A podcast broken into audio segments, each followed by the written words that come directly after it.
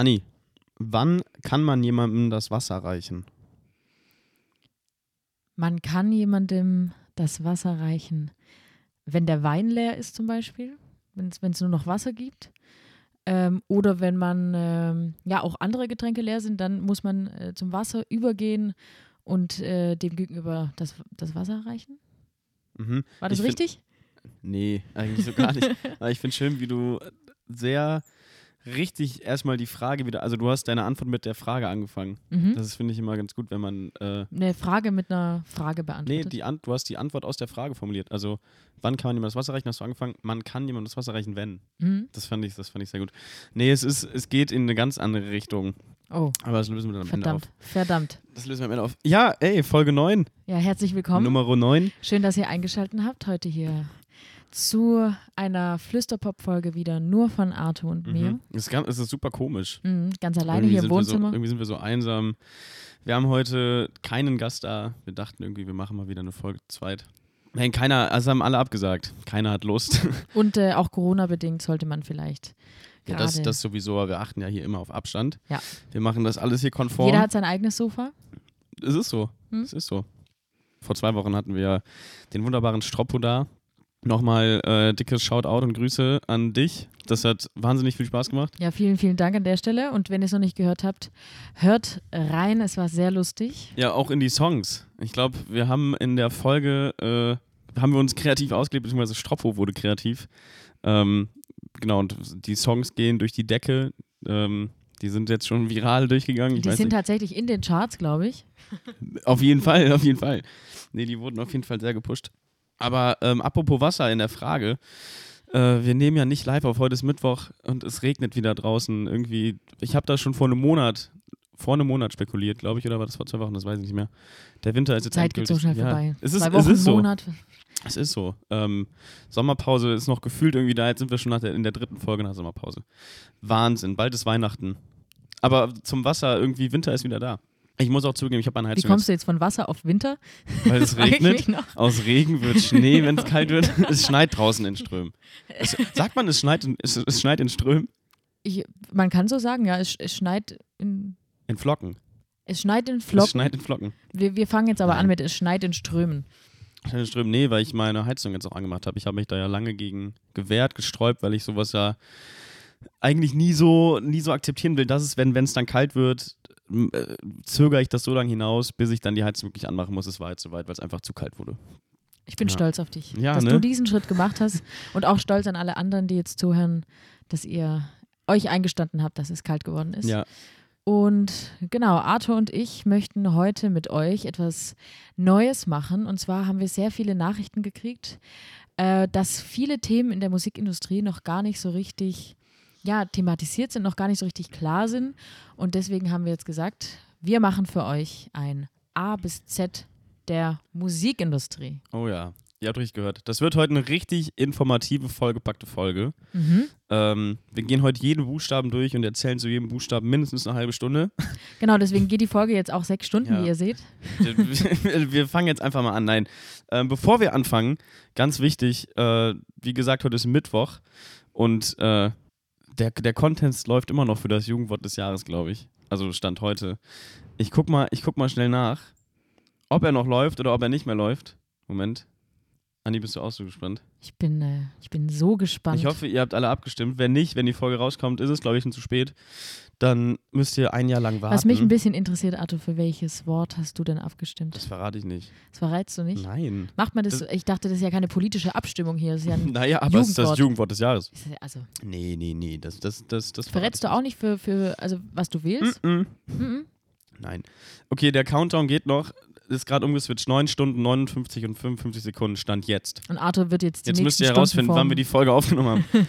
das ist ein Rätsel. Wer das weiß, kriegt.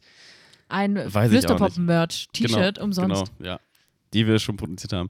Nee, ja, Jugendwort des Jahres, wenn wir Sonntag, wenn die Folge raus ist, ähm, dann äh, ist das Wort da. Lit. nee, dann wird's wild, lost oder cringe. Genau. Eins. Wir sind sehr gespannt. Anni hat eben schon in die Einleitung gebracht, äh, wir machen heute, da haben wir uns überlegt, dadurch, dass wir ähm, keinen Gast da haben und äh, wir die Folge trotzdem thematisch vollpacken wollen, haben wir uns eben überlegt, dieses A bis Z der Musikindustrie zu machen.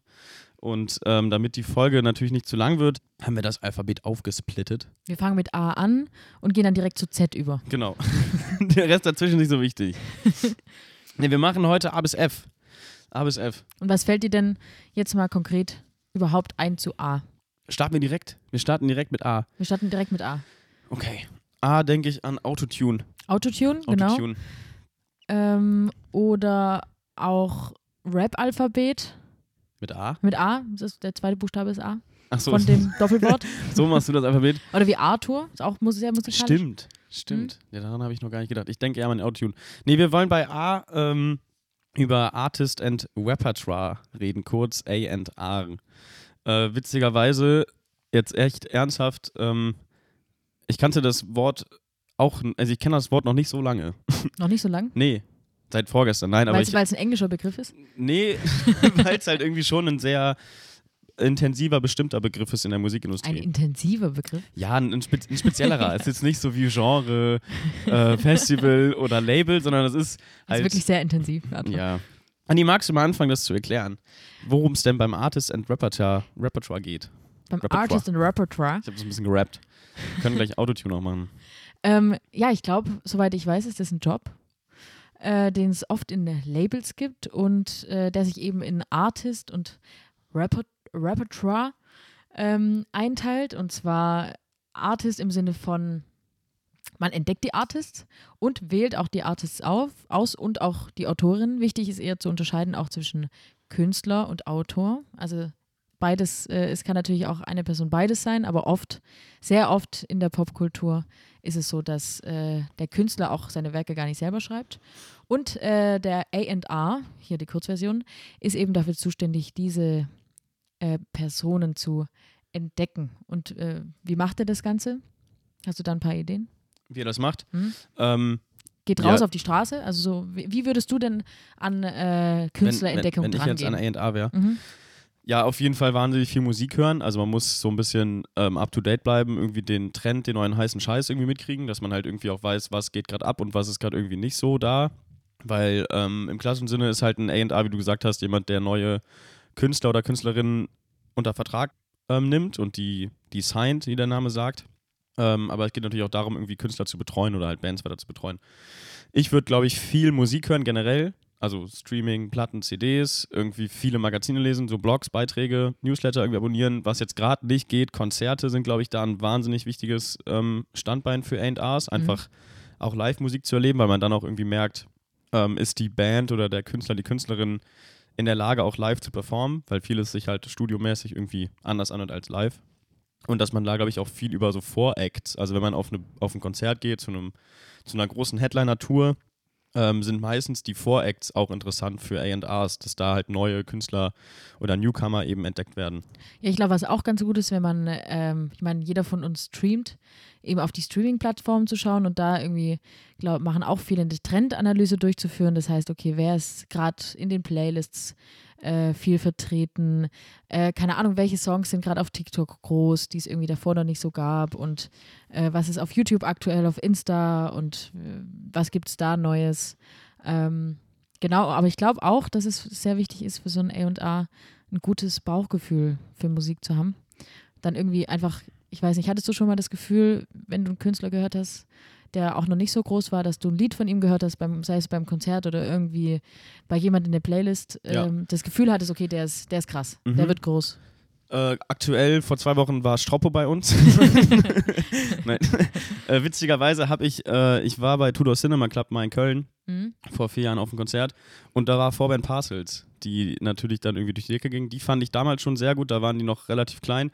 Und ich habe Giant Rooks in äh, Mönchengladbach mal vor 50 Leuten spielen sehen, als die noch irgendwie echt keiner kannte. Da habe ich schon gemerkt, die haben Potenzial. Also es ist, ich finde es immer spannend, sowas Mhm. dann mitzukriegen, weil das jetzt auch nicht so oft passiert und irgendwie ich jetzt nicht auf 100 Konzerten im Jahr bin oder war, aber dass man dann irgendwie schon so, diese zwei sind mir in Erinnerung geblieben, weil die halt irgendwie dann auch, vor allem in Deutschland, äh, Erfolg hatten so oder halt dann ihren Weg gegangen sind und ich das damals schon ein bisschen gemerkt habe, ohne krassen, also wie alt war ich da? 18, 19, 20, 21?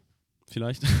Nein. schon zu alt. nee, aber jetzt ohne, ohne großen wirklichen Musik-Background. Und das ist, glaube ich, dieses Bauchgefühl, was ein A&R super gut braucht, weil ich natürlich als Gast da war, einfach nur des Vergnügens wegen, aber der A&R natürlich dann auch so ein bisschen seinen Job halt macht und irgendwie Kontakt aufbaut. Ja, man kann es ja auch von den, von den Gästen ablesen, wenn dann schon krasse Stimmung ist im Publikum. Ich war zum Beispiel vor zehn, nee, schon länger her, vor elf Jahren. Ähm, Gott, hört sich das lang an. Ja, das hört vor sich richtig lang an. elf Jahren äh, war ich ähm, in äh, Seattle damals, ist beim Bumbershoot Festival. Wie heißt das? Bumbershoot heißt es. Das Okay. ist di- direkt an, bei diesem Seattle, bei dem Wahrzeichen von Seattle außenrum.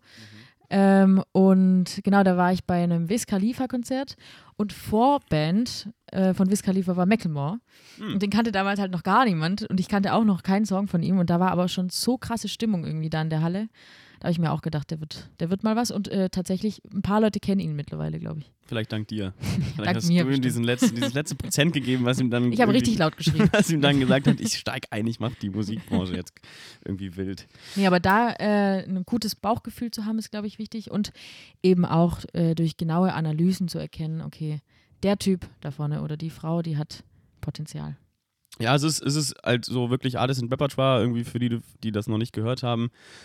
Eigentlich mit, also klar, heutzutage ist irgendwie viel DIY, Künstler, Künstlerinnen können super viel oder sch- schneller selber groß werden und irgendwie den Weg alleine gehen durch eben einfache, einfachere Zyklen in der, in der Industrie und eben durch Streaming auch, dass man gar nicht mehr dieses große Label im Hintergrund braucht, was irgendwie jetzt Platten produziert.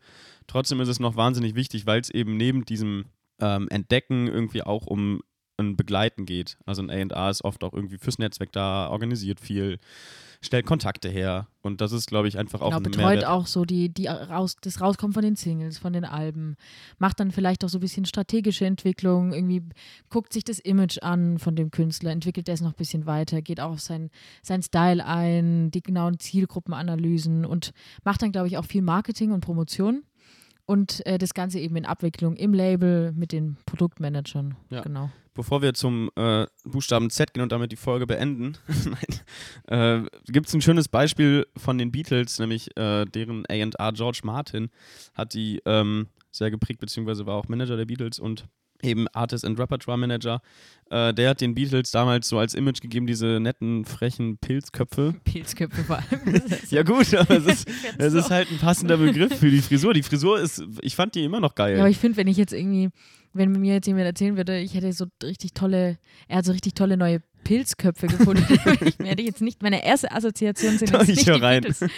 Pilzköpfe, auf jeden Fall. Ja gut, aber die haben ihren Weg halt gemacht und, haben, und der hat dadurch halt den Sound auch irgendwie maßgeblich beeinflusst. Also es ist natürlich viel Bandsache und viel, wie die Band tickt, aber ich glaube vor allem, ähm, früher war es noch so, dass, dass der oder die A&A, sagt man der, der Artist im Repertoire, die Artist im Repertoire, Beides? das Artist im Repertoire, ähm, einfach auch den Sound mitbestimmt hat, weil es eben um eine Produktion oder um, um halt das Produzieren von Songs auch ging. Ähm, genau, Buchstabe A, check. Ah, check. Noch Fragen? noch offene Fragen? Wenn dann jetzt, sonst gehen wir zu B.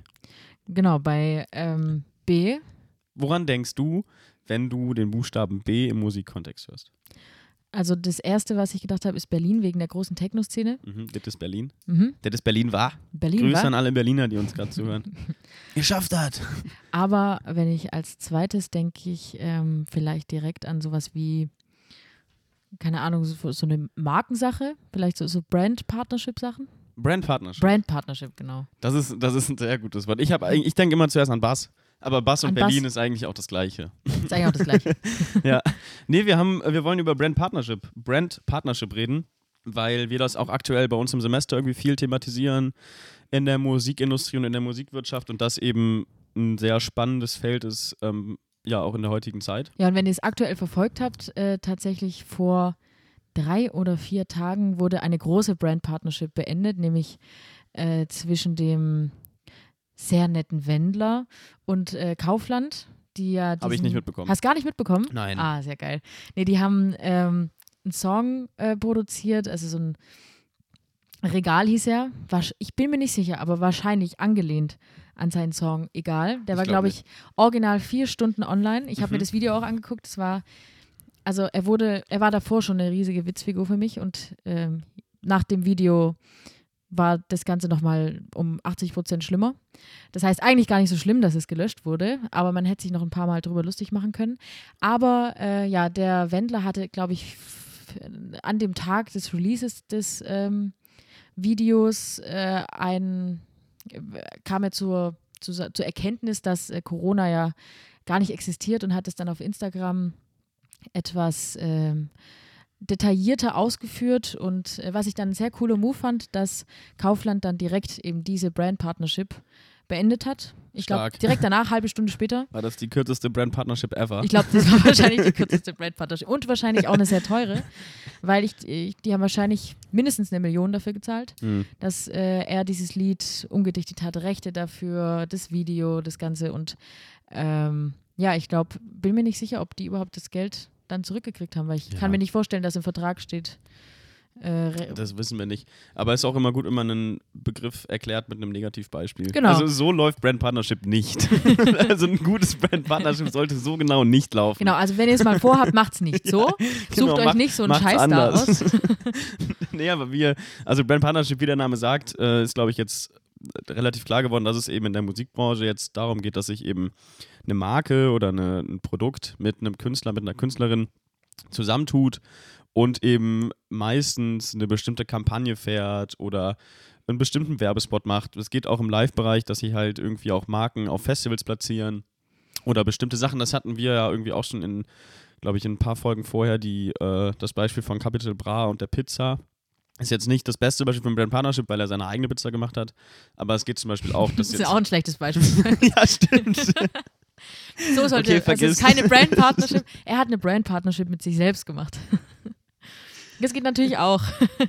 Nein, aber ist, natürlich ist so eine Win-Win-Situation von einem Brand Partnership eben ein Mehrwert für beide. Also dass, dass die Marke davon profitiert, dass es aber auch irgendwie passt. Also es muss irgendwie auch ähm, vom Image irgendwie passen und das kann natürlich auch nach hinten losgehen, dass es dann irgendwie einen Shitstorm gibt und irgendwie eine Marke sich mit einem Künstler oder mit einer Künstlerin definiert platziert, was aber gar nicht passt. Also das ist so, natürlich muss man auch aufpassen.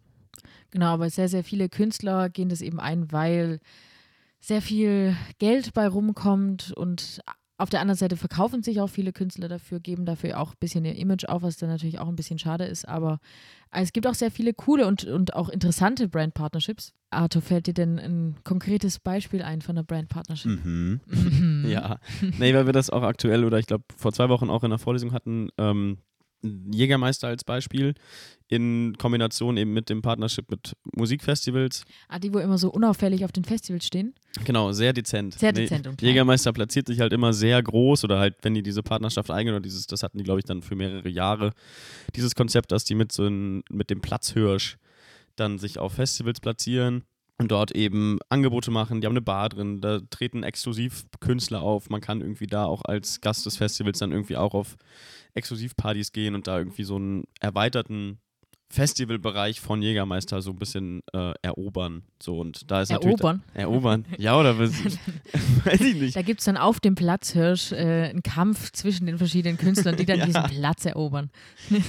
genau. Nein, aber es ist ja auch so, dass dann Jägermeister auf dem Festival meistens auch oder die Marke, die sich dann halt irgendwie mit diesem Festival eine Brand Partnership eingeht, ähm, Exklusivrechte hat, es gibt einen Mehrwert, die Marke ist sichtbar eben durch diesen Riesenplatzhirsch. Das Festival kann damit arbeiten. Also es ist für beide Seiten, sowohl für das Festival als auch für die, für die Marke, dann Jägermeister, ähm, eben eine Platzierung, die dann in dem Kontext Sinn macht, weil eben Jägermeister oder die Marke halt auch diesen musikaffinen Kontext fährt und die Zielgruppe bei beiden Sachen passt. Und das eben ein Beispiel dafür wäre, wo es funktioniert. Was Jägermeister dann auch irgendwie macht oder im, in, also im Vergleich zu den Festivals irgendwie, dass die auch Partnerschaft mit Künstlern und Künstlerinnen Ja, da gab es doch mal diese, diese eine Brand-Partnership oder auch so Aktion, äh, wo sie auf Jägermeisterflaschen irgendwie ein, ein, Musikvideo abgespielt haben. Von welchem Künstler war das? Ich weiß gerade gar nicht mehr. Auf jeden Fall war das, stelle ich mir das auch sehr skurril vor, wenn du in so eine Bar kommst und da ist dann auf einmal so eine Jägermeisterflasche, wo mit LEDs äh, mhm. irgendein tanzender Typ, äh, wäre mir dann auch ein bisschen zu futuristisch. ja, die haben verrückte Sachen gemacht, auch mit Snoop Dogg. Ähm, dass man äh, über Alexa, über diesen Smart Speaker, sich eben ein exklusives Konzert gewinnen konnte mit Snoop Dogg und der hat dann über diesen Smart Speaker oder halt durch den Smart Speaker ein Exklusivkonzert gegeben, was halt Jägermeister gesponsert hat oder da halt diesen Brand Partnership gemacht hat. Das sind jetzt sehr große, große, krasse Beispiele. Das geht natürlich auch in kleineren Formaten, irgendwie das, dass man das auch mit lokalen kleinen Produktplatzierungen macht oder halt Künstler eben dieses Product Placement irgendwie auch nehmen und da sich irgendwie einen Mehrwert erhoffen. Was aber natürlich irgendwie, ne, wie wir gemerkt haben, immer auf Gegenseitig Gegenseitigkeit beruht, dass es da halt irgendwie Zielgruppenüberschneidung geben muss, vom Image passt und dass es da einfach passt. Und wie findest du Brand Partnerships? Wir haben jetzt eh schon mal drüber geredet. Was ist deine Meinung dazu? Generell finde ich, find ich die gut, aber es muss halt eben passen. Wenn ich jetzt Fan von einer, von einer Band wäre und mir würde dann die Marke, mit der die Band ein Partnership eingeht, überhaupt nicht zusagen, fände ich das von der Band auch doof. Also es ist. Ja, voll. Ne, das ist so an sich ein gutes Tool, warum nicht? Also dafür ist es ja da und irgendwie auch, äh, warum den Mehrwert oder diese neuen Kanäle nicht nutzen. Dann muss es aber irgendwie auch inhaltlich und konzeptionell passen. Das ja, ist ich, so. ich fand zum Beispiel die Brand Partnership von, äh, ich weiß nicht, ob ihr es mitbekommen habt, von Cardi B und Tinder von vor, ich glaube, es waren vor zwei Jahren oder so. Ja, äh, Cardi B hat irgendwie zur Veröffentlichung von dem Album, das hieß Invasion of Privacy, äh, hat sie sich irgendwie mit, mit Tinder zusammengeschlossen und ähm, ja, dabei ging es irgendwie darum, dass sie Universitäten, die Universität gefunden werden soll, bei der am meisten nach rechts geswiped wird. Das hieß dann irgendwie Swipe, Swipe Off. Und ähm, ja, das heißt im Prinzip, die Person, die am öftesten nach rechts geswiped hat, hat dann an so einem Gewinnspiel mitgemacht, wo sie am Ende dann so ein Cardi B-Konzert gewonnen hat. Ja, und das finde ich Tolle Idee. To also, keine Ahnung, sie passt schon so zu Ja, Tinder ja. und ihre Musik auch, aber ich finde irgendwie total, keine Ahnung, Ja, da, damit löst du ja eigentlich nur aus, dass Leute mehr nach rechts swipen, im Endeffekt noch mehr mit noch mehr mit Leuten schreiben oder Leute noch mehr ghosten, im Endeffekt noch mehr schlechte Dates haben oder gute, keine Ahnung, aber so die, die ist so eine Kampagne, die dann auf, auf so Dates ausgeht, finde ich irgendwie ein bisschen schwierig. Ja, kommen wir zu C. Nein, ja, es, äh, was soll ich dazu sagen? Ja, es ist, aber das ist halt, ne, wenn man sich so eine Marke oder so eine Plattform wie Tinder aussucht, ähm, ist klar, dass da jetzt, glaube ich, kein äh, Wohltätigkeitskonzert gar darum kommt. nee, so. nee, nee. Also, Aber das ist Ist wichtig, dass man das auf jeden Fall auch Total. differenziert ja, betrachtet. Genau, und auch irgendwie da Vogelperspektive vielleicht einnehmen und vielleicht auch alle Seiten so ein bisschen betrachten. So und äh, genau. Ja, und was ich mich eh schon immer mal gefragt habe, Arthur, wie funktioniert das eigentlich mit den Charts? Oh, die Charts. Uh, die Charts. Bei Charts sind wir bei CH im Alphabet. Nach A, B kommt C. Wir sind schon bei C angelangt. Wir rasen hier durch. Wie ihr merkt, ist das hier die, die geballte ABC H bis Z Power. Mhm. ähm, ja, äh, Charts sind ein mega spannendes äh, Thema, was, glaube ich, in Deutschland besondererweise nochmal deutlich komplexer ist als in allen anderen Ländern irgendwie. Mhm. Und ähm, ja, Charts generell, erstmal bin ich gar nicht so mega drauf gepocht. Also ich, ich verfolge die nicht jetzt so mega krass, sondern also man kriegt schon mit natürlich, was jetzt irgendwie gerade äh, Platz 1 ist oder Top 10 irgendwie ist, aber ich bin nicht Charts gepolt. Ich bin auch nicht, Charts gepolt. Ich glaube, das sind, Guckst du dir die sind eher noch die, an? die Boomer, die so ein bisschen Charts gepolt sind. Ich glaube, früher war das nochmal was anderes, aber mittlerweile gucke ich mir tatsächlich manchmal so ein bisschen die, die Streaming-Spotify-Charts an. Mhm. Aber ich suche jetzt meine Musik überhaupt nicht durch Charts. Aber ich kann mir gut vorstellen, dass ein, dass ein großer Teil der MusikhörerInnen noch ihre Musik aus Charts auch zieht. Und halt auch Radiomusik viel aus Charts kommt. Ja. Also es spielt schon noch ein sehr, sehr wichtiger. Früher war das, ich habe immer noch die Viva Top 100 oder MTV Top, Viva Top 100 war das, ne? ja, Viva Top 100. ja, die habe ich dann- auch mal geguckt. Die, da lief einfach der ganze Tag Top 100 durch. Und das war, also es hat irgendwie schon noch einen Stellenwert und ist natürlich irgendwie noch, noch präsent. Und irgendwie natürlich für so Punkte, also warum Charts wichtig sind, wie du gerade gesagt hast, also weil es eben für, für ein Image irgendwie da ist, dass man sich doch irgendwie so dieses Flaggschiff auf die Fahne schreiben kann, ich, wir sind Platz 1 geworden oder ich bin Platz 1 geworden, dann natürlich hat das eine Reichweite, also es bietet andere Promotion-Möglichkeiten, auch im Hinblick auf Brand Partnership, sprich wenn ein Künstler jetzt massenmedial funktioniert, also in den Charts irgendwie mehrere Wochen im Jahr Platz 1 war, ist er wahrscheinlich oder die wahrscheinlich auch relevanter für Marken, für eine Kooperation. Also es Das bringt so. auf jeden Fall was und äh, interessant ist hier jetzt, wie funktioniert das Ganze überhaupt. Äh, da haben wir uns erstmal 30 Stunden eingelesen, weil sehr kompliziert. Nee, Das ist doch, wirklich sehr kompliziert. wirklich sehr kompliziert, aber die deutschen Charts sind ähm, besonders äh, im Hinblick auf die Auswertung, weil die machen das ganz anders als andere Länder, weil so wie ich weiß, in, in England, Amerika, sonstigen Ländern werden einfach die Streams gezählt. Und der große Unterschied ist, dass in Deutschland nicht die Streams, dass die Streams natürlich auch mit reinzählen, aber Fokus liegt hier auf der, dem Umsatz statt der Menge, was ganz interessant Genau. ist. Also in Amerika und England gibt es natürlich auch den Handel. Also es, es werden noch Sachen verkauft. Das ist auch, es gibt nicht nur Streams. aber deswegen in Deutschland nennt man das, seit 2007 gibt es die Wertecharts. Und Wertecharts, wie Andi gesagt hat, geht nicht quantitativ nach Menge, sondern nach Umsatz. Also welche, welches Album und welche Single hat eben den meisten Umsatz in einer Woche eingespielt. Genau, und diese Chartswoche, die geht eben genau von, also die Charts werden wöchentlich generiert, eben von Freitag bis äh, Donnerstag, 0 Uhr. Deswegen könnt ihr vielleicht auch denken, warum so viele Releases am Freitag um 0 Uhr sein, Ein nur Licht sind. geht auf. Ja, wow. New Music Friday erklärt. Nee, dass da halt einfach, dass natürlich irgendwie Künstler und Künstlerinnen diesen Tag mitnehmen wollen, ähm, weil da natürlich irgendwie viele wissen, da kommen neue Songs raus und das ist einfach der Tag, wo auch am meisten Geld generiert wird für die Charts-Wertung. Ja, aber was ist eigentlich jetzt, wenn zum Beispiel, also du bringst jetzt deine Single raus, die heißt ähm, Arthur Boy 2. Ähm, Arthur Boy 2 heißt, Arthur Boy okay. 2. Ich bringe meine Single raus, die heißt ähm, Utz Girl 3. Utzgirl 3 und ähm, ich verkaufe aber meine Utzgirl 3 Single mit einem T-Shirt dazu in einem Paket und das ähm, geht dann für 40 Euro raus und du verkaufst deins aber nur als CD und das geht dann für 10 Euro raus. Wie läuft das dann? Genau, das ist das Spannende, dass es eben durch diese Wertecharts-Regelung neue Regelungen gibt. Das heißt, ich muss, um den, den gleichen Wert, ich sage jetzt das Wort, also den Wert wie Annis Bundlebox von 40 Euro zu erreichen, vier CDs verkaufen.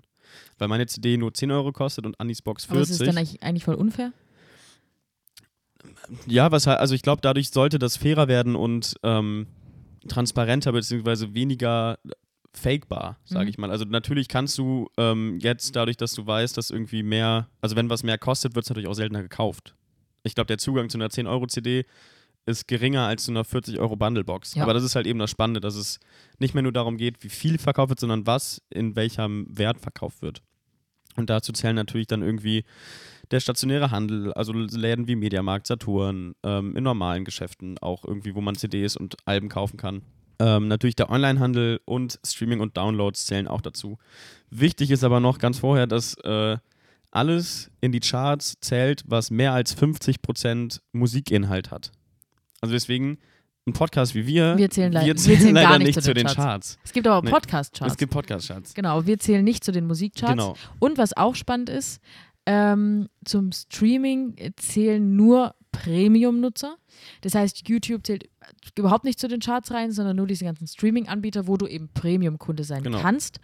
Und auch nur, wenn du mindestens 31 Sekunden lang reingehört hast. Das heißt für euch, wenn ihr irgendwie, was weiß ich, Katy Perrys neuen Song 15 Sekunden reinhört und dann entscheidet, okay, der ist wirklich scheiße und dann wegklickt, dann macht euch keine Sorgen, weil der wird dann nicht gewertet für die Charts. Genau, diese 31 Sekunden ist halt dieser Standardschlüssel bei äh, den Streaming-Anbietern oder bei Spotify auf jeden Fall weiß ich, dass das auch ab dann erst der Stream zählt. Also sowohl für die Charts als auch für die Vergütung dann später in der Endabrechnung für die Künstler und für die Künstlerin.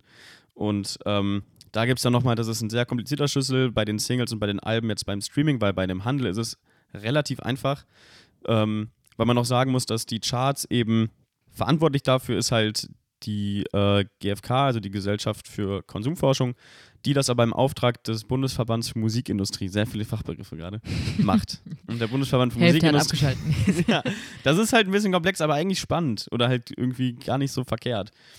Ähm, genau, dass sich da halt irgendwie die zwei zusammengetan haben und das eben übernehmen, aber dazwischen noch oder dazwischen sitzt halt Phononet. Und Mhm. Phononet ist eben genau das, wie der Handel oder wie es im Handel funktioniert.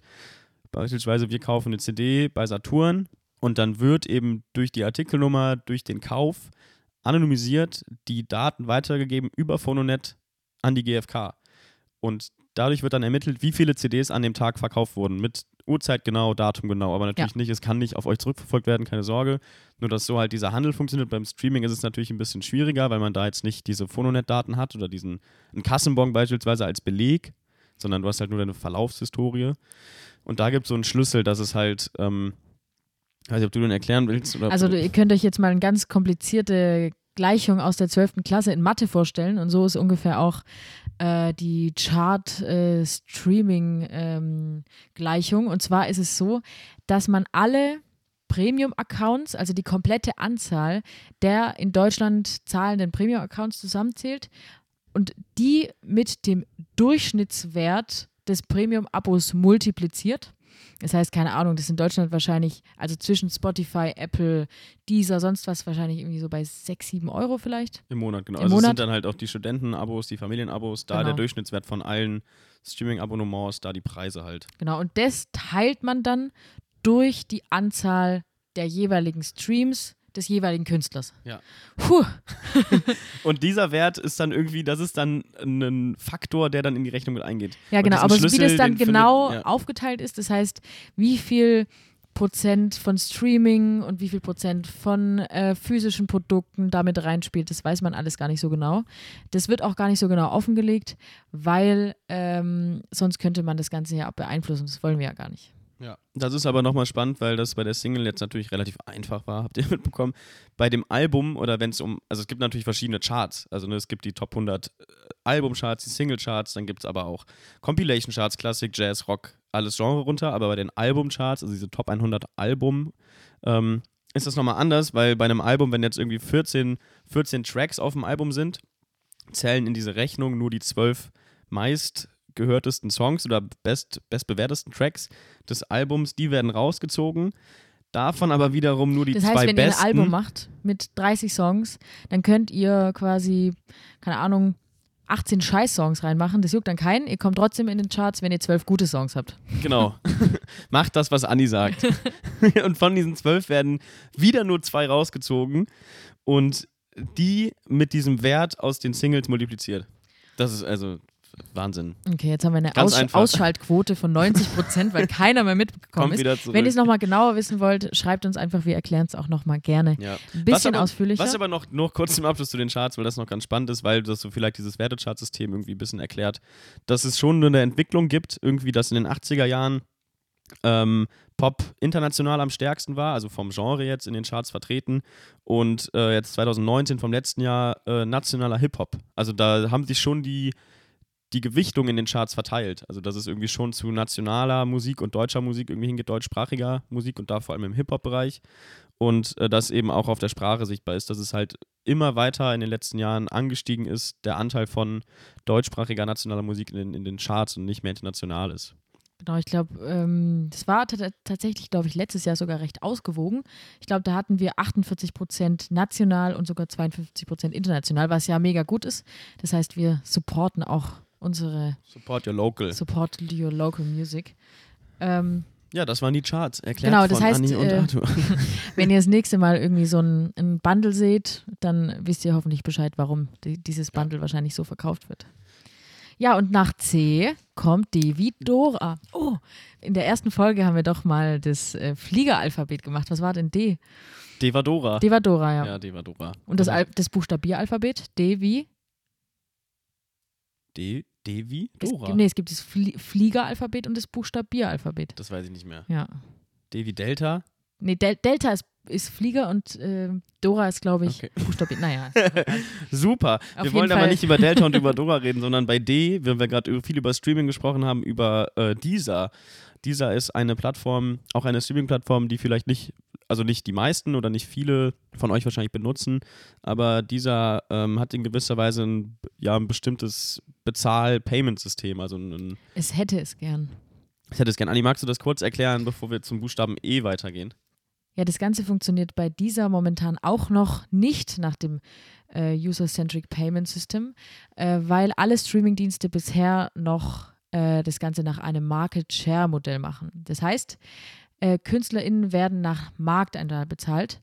Das heißt, alle Streams kommen quasi in einen riesengroßen Topf und dann ähm, wird es prozentual verteilt. Das heißt, keine Ahnung, Arthur, wenn du jetzt deine neue Single äh, Arthur, wie, wie haben wir gesagt, Arthur Boys, Arthur Boy 2. Arthur Ah, Boy oder 2, Arthur Boy die 2. jetzt in, in, die, in die Charts gekommen ist, in die Deutschrap-Charts. Äh, Platz 2 hat jetzt nach, keine Ahnung, drei Wochen ihre 80 Millionen Streams bekommen. Hier, bitte dafür. Danke. Und Mindestens. das heißt, du bist e- echt ein, ein Glücklicher und hast von diesen insgesamten Streams, die es auf Spotify gibt, was mehrere Milliarden Streams, äh, dann deine, keine Ahnung, 5% bekommen. Und ähm, die Künstlerin aus der nächsten Ecke, die äh, gerade ihre Single rausgebracht hat, auch mega gute Musik macht, aber eben nur ihre 3000 Streams bekommen hat, weil sie gar nicht so erfolgreich ist oder auch noch gar nicht so berühmt, hat dann äh, nur einen Anteil von, was weiß ich, 0,01 Prozent von diesen Gesamtstreams, wenn überhaupt, ja. wenn überhaupt. Das heißt, sie kriegt dann eben auch nur 0,01 Prozent von dem gesamten Einnahmen aus den Spotify genau. Premium Accounts. Das heißt, da bleibt echt voll, voll wenig übrig ja. für die KünstlerInnen, was einfach mega kacke ist. Ja, und das ist ja auch so, also das ist ja auch, also wenn ihr euch das selber vorstellt, ihr zahlt eure 5 Euro oder mehr, 5 Euro Studentenabo bei Spotify. Und diese 5 Euro, wenn ihr sagt, geht halt in den Topf. Also ihr zahlt auch Künstler dadurch mit, die ihr nicht hört. Also diese 5 Euro, die ihr zahlt, gehen, gehen, hauptsächlich einfach an die Großen. Genau, an die Großen, die halt den größten Marktanteil oder den, den, den Deckungsbeitrag, den größten Anteil eben bei Spotify haben. Und die gehen nicht an eure Künstler oder Künstlerinnen, die ihr hört, sondern das ist halt dann dieser Anteil, dieser prozentuale Anteil, der dann verteilt wird. Genau, und äh, dieser, was mega cool ist, setzt sich eben gerade dafür ein, dass so ein User-Centered Payment System eingeführt wird. Das heißt, das Ganze soll nutzungsbasiert sein. Das heißt, ich kann jetzt sagen, okay, hm, ich finde deine Single ganz geil, aber äh, eigentlich, ja, habe ich die gar nicht richtig angehört und würde lieber die Künstlerin um die Ecke unterstützen und will auch, dass meine gesamten 5 Euro Studentenabo-Beitrag an diese Künstlerin gehen. Das heißt, ich kann gezielt meine favorisierten KünstlerInnen unterstützen und somit irgendwie ja, lokale Märkte unterstützen, kann auch Nischengenres ein bisschen besser supporten und eben individuell auf meine KünstlerInnen eingehen, die ich möchte. Und dadurch kann finanzielle Gerechtigkeit so ein bisschen gestärkt werden. Und äh, ja, was halt auch voll, voll krass ist, ist, dass auf Spotify und großen Streaming-Plattformen so Bots voll viele Streams generieren, wo eigentlich gar keine richtigen Streams sind, wo gar keine Leute was gehört haben. Ähm, das heißt, das Ganze wird manipuliert und dadurch auch mehr Geld ausgeschüttet für große Künstler und dann eben noch weniger für kleine Künstler. Ähm, ja, und es könnte durch dieses User-Centric Payment System auch aufgelöst und einfach fairer gemacht werden. Hashtag Make Streaming Fair. Genau. Ja. Ähm, da gab es auch eine Fair-Share-Bewegung von äh, 14 Künstlern. Das haben die dieses Jahr erst eingereicht. Es war so ein, ein Brief, äh, den ein paar Künstler an äh, die großen Labels äh, geschickt haben und auch an BMG ähm, und gefordert haben, dass man sich eben mal an den Tisch setzt und sagt, okay, wir wollen das so nicht mehr, das ist total unfair, auch für kleine Künstler und wollen da einfach ein bisschen mehr äh, finanzielle Gerechtigkeit und eben den Umstieg auf diese Pro-Rata-Methode.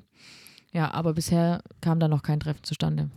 Ja, das ist also ist spannend, weil Streaming natürlich irgendwie den Markt immer mehr dominiert und da halt natürlich irgendwie viel mehr oder es weiterhin wächst und da halt irgendwie ein spannendes, also es ist auf jeden Fall ein super spannendes Feld äh, wie sich das weiterentwickelt und wie da ein auch Thema Value Gap, also dieser Unterschied zwischen irgendwie verschiedenen Plattformen, dass man da irgendwie eine Gerechtigkeit hinkriegt, dass eben ähm, Künstler auch richtig vergütet werden. Genau. Ja. Ja. Weil eben weniger, wie wir eben gesagt haben, weniger CDs, Platten gekauft werden und dadurch halt irgendwie trotzdem irgendwie Einnahmen irgendwo generiert werden müssen oder halt die Künstler und Künstlerinnen von irgendwas äh, leben müssen. Ja, so. da müssen wir mal in die Zukunft hoffen, dass das vielleicht auch mal umgestellt wird. Ja. Das war D wie dieser. Und jetzt geht's weiter mit E wie E wie Elektro. Elektro. Nee. EDM. EDM. nee, wir reden, also ja, geht in die, geht in eine ähnliche Richtung. Ähm, das wollen wir nur kurz anschneiden. Es geht um E-Musik und U-Musik. Das ist eine, eine klassische Unterscheidung ähm, zwischen eben E-Musik, die für ernste Musik steht, und U-Musik für Unterhaltungsmusik. Und unter ernster Musik versteht man ähm, Kunst. Ja, sowas ernste Musik, so wie, wie, wie Schlager. Genau. Ist sehr ernst. Ja, ja, sehr ernst. Einfach ernste Themen. Stroppo macht auch sehr ernste Musik. Stroppo würden wir in die E-Musik E-Musik e e auf jeden Fall. Nee, das ist halt einfach ernste Musik eben eigentlich im klassischen Sinne Klassik, Kunstmusik irgendwie definiert wird, Unterhaltungsmusik, eher populäre Musik, die einer kommerziellen, die einem kommerziellen Zweck dient, ebenso Genre wie Pop, Rock und Schlager. Und diese Unterscheidung äh, dient eigentlich auch der GEMA die eben diese Verteilungspraxis für Verwertungsgesellschaften eben dann darlegt, dass es einfach unterschiedlich vergütet wird. Also es gibt eine unterschiedliche Vergütungshöhe. Ich glaube, ernste Musik kriegt viel, viel weniger Geld als äh, U-Musik, richtig? Nee, andersrum. Ich weiß. Wolltest du mich ja gerade auf die Schippe nehmen? Ich wollte dich auf die Schippe nehmen. nee, genau, das ist immer noch so, dass halt ein unterschiedlicher Vergütungsschlüssel eben da ist, dass eben gesagt wird, Kunstmusik äh, ist qualitativ hochwertiger oder anspruchsvoller als Unterhaltungsmusik. Und ähm, Das ist heute sehr, oder was heißt umstritten, aber es ist ähm, eigentlich gar nicht mehr so mega aktuell. Wir wollten es trotzdem mal aufgreifen, weil es so ein bisschen in Vergessenheit gerät, aber trotzdem immer noch diese, diesen, diese Unterscheidung irgendwie gibt. Es ist auch einfach ein bisschen ungerecht, finde ich. Ja, was heißt ungerecht, aber es ist einfach nicht mehr, ich, du kannst halt nicht sagen, das ist Ernst und das ist Unterhaltung. Also es Ja, ist genau, einfach nicht es ist ja- klassifizierbar. Es ist eben ungerecht, dass es da zwei verschiedene Schlüssel gibt und es dann eben so eingeordnet wird. Und das, das ja, ich, ich finde einfach nicht unbedingt, dass das Klassik so unbedingt ernst sein muss.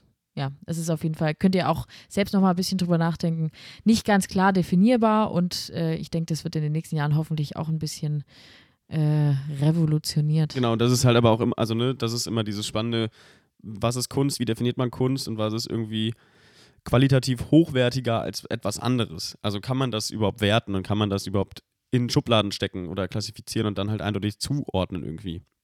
Und das ist eben genau dieses Spannende, was Anni gerade meinte, dass es halt ähm, super schwierig ist und das hauptsächlich auch im deutschsprachigen Raum üblich ist. Also dass man eben das in E- und U-Musik klassifiziert. Da gibt es halt irgendwie andere Begriffe und äh, dass halt eben da das nicht mehr praxistauglich und praxistauglich, praxistauglich und äh, irgendwie der Zeit entsprechend ist.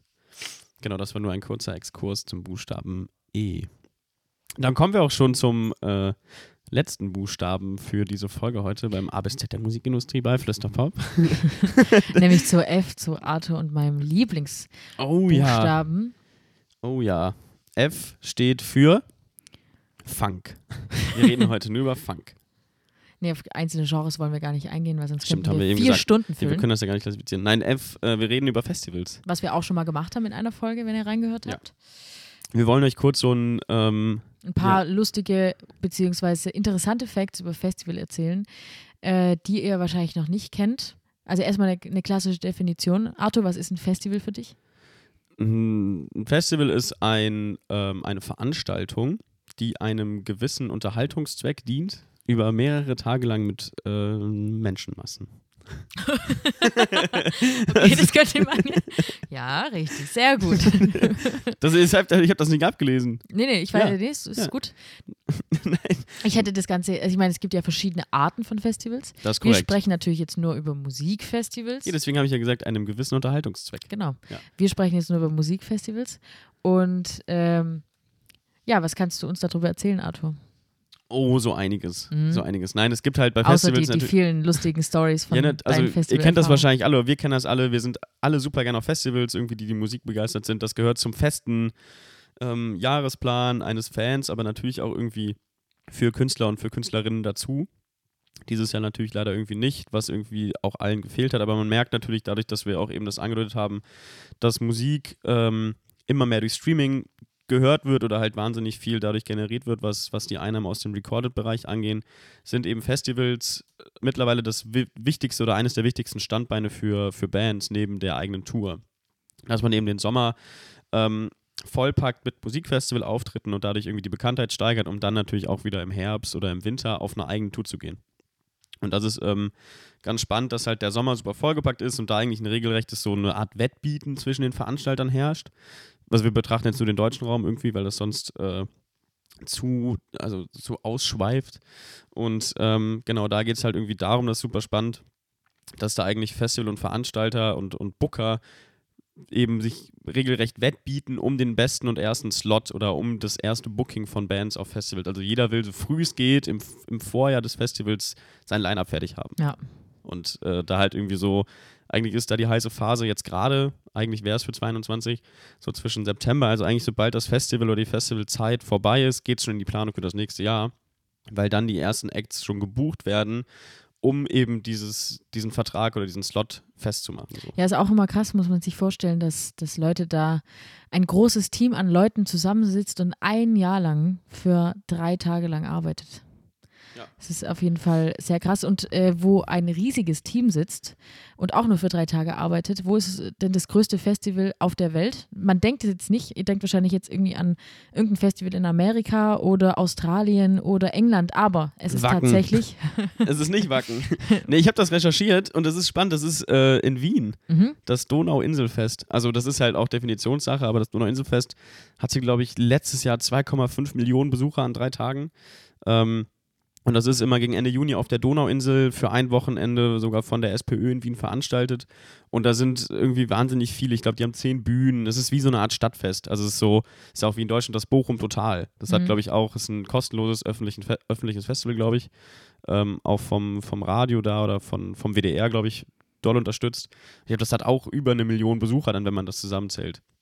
Was natürlich nicht vergleichbar ist mit jetzt reinen Musikfestivals. Ja, das, weiß, das weiß man jetzt gar nicht so, so, recht, so oft so gar nicht, wie, wie groß eine Reichweite von so Stadtfesten ist. Das ist auch echt krass. Ja, ja, voll. So, das ist halt das Krasse, dass du halt irgendwie bei diesen Musikfestivals, die natürlich dann irgendwie auf dem Land sind, wo man halt irgendwie drei Stunden hinfahren muss und da halt vier Tage campt und dann wieder abhaut. Das sind halt eben die großen in Deutschland wie Wacken, Hurricane, Rock am Ring, Rock im Park, Southside und Perukaville, so diese vier, fünf großen Dinger, die dann auch 70.000 bis 90.000 Leute erreichen. Also das ist ja auch nicht wenig, ne? aber wenn man dann so Zahlen hat mit zweieinhalb Millionen irgendwie an drei Tagen, ist das schon nochmal eine andere Hausnummer. Ähm, aber genau, was Anni meinte, dass man halt wirklich ein Jahr lang als Team, meistens irgendwie eine mehrköpfige Crew, das sind halt auch hinter den großen Festivals sitzen große Agenturen, Veranstaltungsagenturen oder richtige Produktionsfirmen, die auch neben den Festivals was anderes machen. Beispiel FKP Scorpio vielleicht für viele im Begriff oder Marek Lieberberg äh, die natürlich auch andere Standbeine haben und dieses Festival natürlich als, als Hauptjob machen, aber das ganze Jahr auch was anderes zu tun haben. Trotzdem ist die Großteil der Festivals irgendwie auch mit kleineren Unternehmen und Agenturen zugepackt, die wirklich ein Jahr lang für diese drei Tage arbeiten. So. Ja, und ähm, bei Festivals gibt es ja auch so einen Gebietsschutz. Ja. Nein, es gibt halt bei Festivals, das ist halt äh, ein super wahnsinnig komplexes Ding, dass du halt verschiedene Themen abspackst. Also du hast halt irgendwie von, vom Booking ähm, über Headliner, deine Crew, Ticketing, hast du verschiedene Bereiche, die du halt irgendwie abdecken musst. Und unter anderem ist da der Gebietsschutz halt drin. Das, also es ist ja auch nicht immer zwingend das fand, so. fand ich ganz spannend, weil ich kannte das auch tatsächlich noch überhaupt nicht, dass ja. es irgendwie so einen Gebietsschutz gibt und dass, dass da so Sachen festgelegt werden, wer, wo, wie, was. Genau, das ist halt so eben durch dieses Wettbieten. Und ähm, je früher eine Band gebuckt wird, desto, also das ist halt auch so ein bisschen gagenabhängig natürlich, wie groß die Band ist, was die gespielt hat, ob die ein Album rausbringen. Ähm, Gibt es oft Klauseln in diesen Verträgen, dass eben der Gebietsschutz sagt, wenn jetzt Band XY im Sommer oder im Mai in Berlin spielt, an dem äh, Wochenende, dürfen die den Monat davor und den Monat danach oder zwei Monate, das ist dann immer Vertragssache, im Umkreis von 100 Kilometer kein Konzert spielen. Das ist eigentlich voll gemein ja, aber gleichzeitig auch verständlich. Also, wenn jetzt eine Band irgendwie eine Woche vorher in Brandenburg dann ein Konzert gibt für 10 Euro und das Festivalticket kostet 100 Euro, geht doch keiner auf das Festival. Wenn man nur die eine Band sehen will. Das ist ja das, das ist ja das Ding, dass man dann so ein bisschen sich davor schützt, dass es dann nicht noch komplexer mit diesem Wettbieten wird und dass man sich gegenseitig die Show klaut. So, das ist halt aber auch, es gibt Verträge, wo es nicht drin steht, aber es ist meistens so der Fall, dass man halt da eben diesen, dieses Schutzgebiet sich dann eben irgendwie auch greift was so Zukunftsthemen angeht und was Festivals immer mehr machen, sind halt natürlich irgendwie Themen wie Nachhaltigkeit, irgendwie Green Touring, dass es halt natürlich irgendwie auch spannender wird und die Agenturen sich darum halt kümmern müssen, dass es nicht nur diese drei Tage sind und dann ist weg. Also dass es eben nachhaltigen Charakter auch kriegt. Jetzt, also klar, Umweltfaktor auch, aber man kennt es vielleicht auch viele von uns, die auf großen Festivals mal waren, wie es danach aussieht. Also es leider immer noch sehr viele Chaoten gibt, die einfach ihr ganzes Mobiliar da halt dann einfach da lassen auf der, auf der hm. Zeltwiese. Sperrmüllveranstaltung. Genau, und das ist halt so, ich weiß nicht, wie viele Millionen Zelte jedes Jahr auf deutschen Ackern nach dem Festival liegen, wo man sich auch denkt, ey Leute, nehmt euren Quatsch irgendwie mit. Oder äh, was viele Festivals mittlerweile machen, ist dann eine Station für Lebensmittel, dass man die da abgeben kann und die werden dann gespendet. Dass man alte Zelte, die man nicht mehr braucht, auch abgeben kann. Und dass man einfach so Aktionen wahrnimmt und dass Festivals das auch immer, also mehr machen müssen, um eben nicht ein Müllplatz zu werden, wo Leute einfach drei Tage die Sau rauslassen, sich daneben benehmen, was ja auch irgendwie auch schön ist bei einem Festival, dass es so eine Parallelwelt ist, aber es trotzdem einfach immer noch verdammt wichtig ist, da aufzupassen. Ja, so. auf jeden Fall, voll. Und das ist, glaube ich, einfach neben diesem ganzen Gagen hochpushen mit die wichtigste Herausforderung, glaube ich, für Festivals, da eben diesen Zug zu kriegen und irgendwie da aufzufahren und zu sagen, ey Leute, so nimmt euren Scheiß wieder mit. So, weil sonst. Äh, ja, ich glaube, da muss man auch Sinn. auf jeden Fall bei sich selbst anfangen und auf, auch, auch beim nächsten Jahr anfangen und seinen sein Scheiß einfach wieder mitnehmen. Und ja, da müssen die Festivals aber auch noch ein paar mehr Maßnahmen ergreifen. Und gibt es auch sowas wie Green Touring. Genau, ist ja, ja auch ganz spannend. Ja. Ist halt so ein bisschen abseits vom Festival, aber das halt genau eben Künstler sich aktiv dafür stark machen. Das ist dann oft von der Künstler- mhm. Eben nicht mehr zu fliegen oder nachhaltig zu reisen, dass man irgendwie die Tour plant, dass es halt umweltschonender ist und dass es da äh, verschiedene Angebote halt auch gibt. Ähm, Aber das Festival kann natürlich auch sagen, wir haben nur vegane Essensstände. So, das ist, das ist ein sehr ein, also was heißt einfach, aber es ist, jedes Festival kann ja für sich auch einen Beitrag leisten. Oder wir nehmen wirklich nur den regionalen Bieranbieter. So und Ja. liefern gar nicht erst irgendwie große Marken oder arbeiten mit Viva Con Aqua zusammen und sammeln Pfandbecher oder machen Lemonade. Äh, da gibt es ja genug Beispiele, die genau das machen, wo man dann irgendwie nach dem Festival sagen kann, okay, wir haben irgendwie, wenn was Geld übrig bleibt, das, gehen, das geben wir gerne ab. So. Ja. Und das ist, glaube ich, so echt äh, wichtig, um da irgendwie diesen schönen Charakter von Festivals am Leben zu halten. Das hoffe ich auch, dass es auf jeden Fall in den nächsten Jahren etwas grüner wird. Und äh, was auch noch zu dem Buchstaben F gehört, das ist die Flüstertüte. Was für eine Überleitung. Die Flüstertüte. Krass, ja, wir haben jetzt das A bis Z bis F runtergerockt. Mhm. Ähm, wir, Ja, hoffen, ihr, wir hoffen, ihr konntet was mitnehmen. Ja, hoffentlich. Ja. Könnt uns ja mal ein Feedback geben, äh, bevor ich jetzt in die Flüstertüte. Oh, oh, oh. So, was kommt heute raus? Ich bin gespannt. Arthur, die Frage geht an dich. Chart-Experte. Welcher Song ist aktuell auf Platz 1 der deutschen Charts? Wenn du falsch liegst, musst du eine Runde Bier ausgeben. Das mache ich doch eh immer. Lüge. Ähm, oh Gott, ich habe doch eben zugegeben, dass ich die Charts nicht verfolge. Tja, Warte jetzt, mal, jetzt was- bin ich gespannt. Eigentlich auch richtig Panne, dass wir in der Vorbereitung das nicht nachgeguckt haben. Was könnte. Single oder Album? Single. Ja, nee, Album hätte ich jetzt gewusst. Ja, ja. Ähm, hm, was ist denn jetzt letztes Mal rausgekommen? Ich, ich mache jetzt einfach mal einen Guess. Irgendwas von Apache.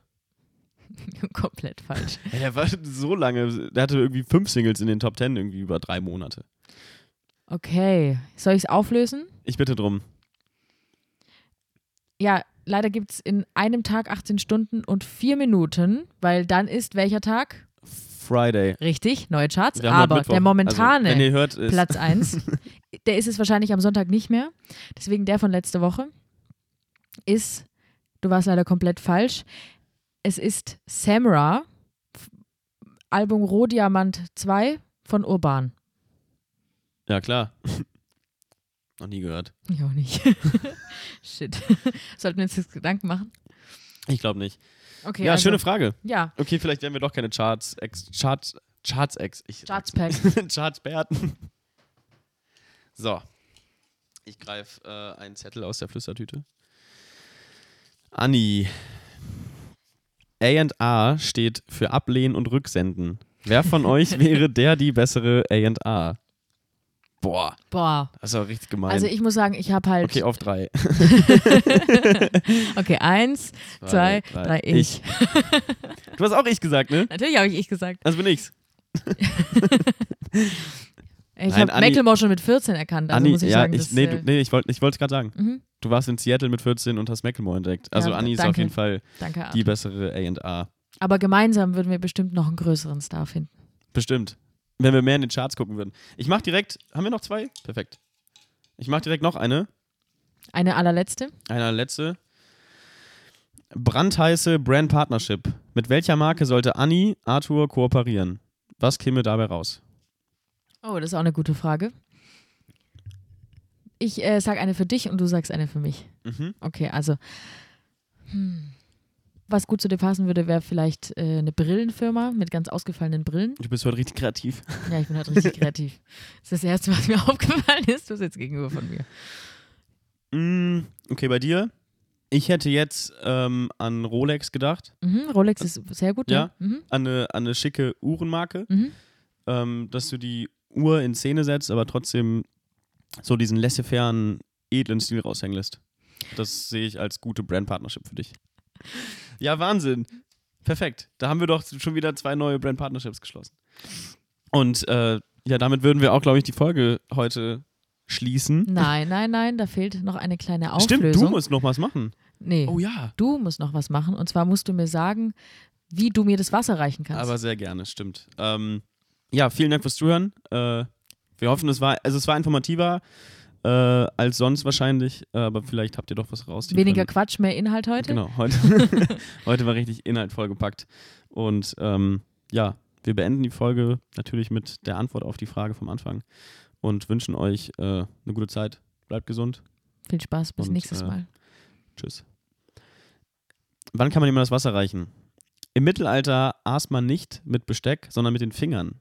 In vornehmen Häusern wurde deshalb vor dem Essen zum Reinigen der Hände eine Schale Wasser gereicht.